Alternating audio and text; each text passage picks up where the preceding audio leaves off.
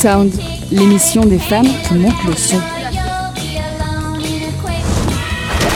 Hello, bienvenue sur Radio Campus Paris et dans ce tout nouveau format court dédié à la place des femmes dans la musique. Comme beaucoup d'autres domaines, le secteur musical n'est pas épargné par les discriminations liées au genre et nombreuses sont les femmes qui souffrent de sexisme au quotidien alors qu'elles exercent leur métier, alors qu'elles vivent leur passion.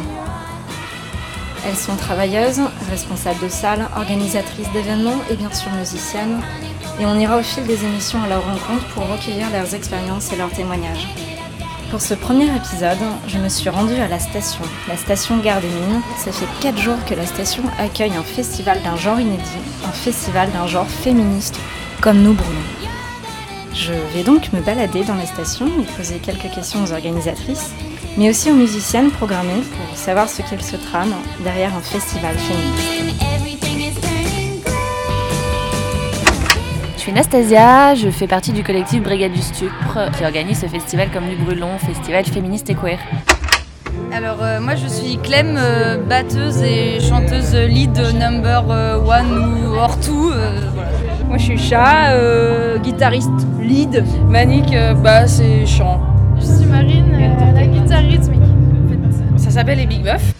Alors, euh, je m'appelle Maria Knock et j'ai fondé avec euh, quatre amis la Brigade du Stupre, qui est un collectif et association féministe et queer, et qui, entre autres, est un des collectifs organisateurs euh, de ce festival à la station Gare des Mines. Le, projet que je fais toute seule, j'ai appelé ça Jean-Michel Tard parce que je supporte pas Jean-Michel Jarre. On s'est formé sans volonté d'être un groupe de nanas. C'est important ça. Parce que on nous catalogue souvent comme étant. Enfin, c'est pas qu'on nous catalogue, mais on a eu. C'est pas des reproches, pas exactement, mais des gens qui nous disent Bah oui, mais c'est normal que vous ayez des dates, vous êtes que des meufs, c'est normal, ça attire. Des jaloux. Alors, c'est pas faux. C'est clairement, hein, un festival comme ce soir, on n'est pas bouqué si on est un groupe de mecs. Faut, enfin, faut être lucide et en même temps dire que bah, les nanas ont été tellement derrière pendant tellement d'années que c'est. Ça n'est que justice. Et donc ça donne un line-up de, 5, euh, jours, dont 4 soirées, avec euh, sur scène quasiment uniquement des femmes. Et, pourquoi euh, ce parti pris-là? Parce qu'on a fait le constat d'une flagrante inégalité en termes de représentation des femmes et des minorités de genre dans la musique. Donc je vais résumer ça en une phrase. Quand tu es une nana et que tu branches un jack, si le jack marche pas, c'est parce que tu es une gonzesse, tu sais pas brancher un câble. Quand un mec branche un câble qui marche pas, c'est parce que le câble c'est une merde. Voilà. C'est le résumé des, des courses. Hein. Enfin, il suffit de faire des concerts et d'avoir deux secondes entendu les techos parler pour entendre des Ah, elle joue comme un mec, c'est cool, ou Ah non, elle joue comme une meuf, ça craint.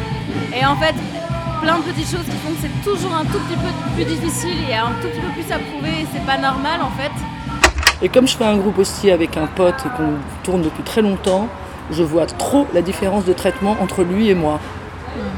Et je fais de l'électronique dans ce groupe, et ça arrivait plein de fois qu'on nous demande après un concert où lui clairement il n'en fait pas vu qu'il est guitariste, chanteur, euh, on lui pose des questions sur comment est l'électronique, alors que c'est moi qui en fais. Et ça arrive même des états de folie où les mecs continuent à lui demander à lui et c'est moi qui réponds et il pose des questions, il ne me regarde pas.